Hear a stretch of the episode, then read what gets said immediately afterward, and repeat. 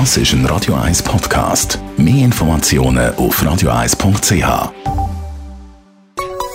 Der Konsumententipp auf Radio 1 präsentiert von comparis.ch, einem führenden Schweizer Internetvergleichsdienst. comparis.ch wenn es gewittert, dann kann man sich vorstellen, wenn so ein Blitz dann einschlägt bei der Wohnung, beim Haus, das stelle ich mir sehr ungemütlich vor. Nina Spielhofer von comparis.ch, wie groß ist die Chance, dass so etwas passiert? Es ist so, dass der Blitz doch öfters noch mit einschlägt, als man eigentlich denkt. Wenn wir das jetzt mal das Jahr anschauen, dann hat es von Januar bis Mai schon über 15.000 Mal blitzt in der Schweiz und die Gewittersaison die kommt eigentlich dann erst im Juli. Das heißt, es kommt noch einiges auf uns zu.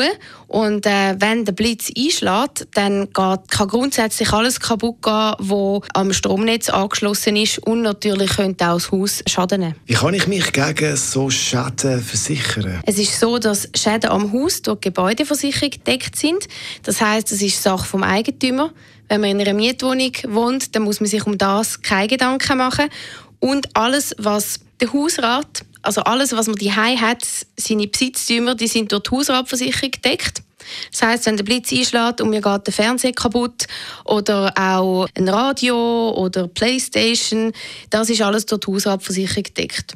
Das geht bei der Hausratversicherung übrigens in Kategorie Feuerschäden. Und das heißt, in diesem Sommer lohnt es sich auf jeden Fall, wenn man eine Hausratversicherung hat. Wie viel zahlt denn die Versicherung bei so einem Blitzeinschlag? Bei einem Blitzeinschlag zahlt die Versicherung grundsätzlich den Neuwert von dem Gerät, das kaputt geht. Wichtig ist bei der Versicherung auch noch, dass man einen Selbstbehalt hat. Der ist meistens 200 Franken. Das gilt aber pro Ereignis. Das heißt, wenn mehrere Geräte kaputt gehen, dann wird der nur einmal abgezogen und man kommt dann den Rest vom Geld auszahlt über. Wie muss ich vorgehen, wenn tatsächlich jetzt etwas kaputt geht? Am besten zuerst mal genau prüfen, was ist kaputt, was ist alles am Strom angeschlossen gewesen. Alles sicher einmal durchtesten. Und wenn es mehrere Sachen sind, am besten eine Liste machen und gerade der Versicherung Bescheid geben, erzählen, was passiert ist. Und die schauen das dann an. Also die Versicherungen prüfen wirklich, ist dort ein Blitz eingeschlagen in der Nähe, hat es dort wirklich gestürmt. Und wenn die dann das geprüft haben, dann wird einem dann nachher der Betrag gut geschrieben. Es kann aber auch sein, dass im Zweifelsfall vielleicht ein Fachmann vorbeikommt, wenn es dann extrem teuer wird und extrem viele Sachen kaputt gegangen sind. In solchen Fällen kann das die Versicherung durchaus machen.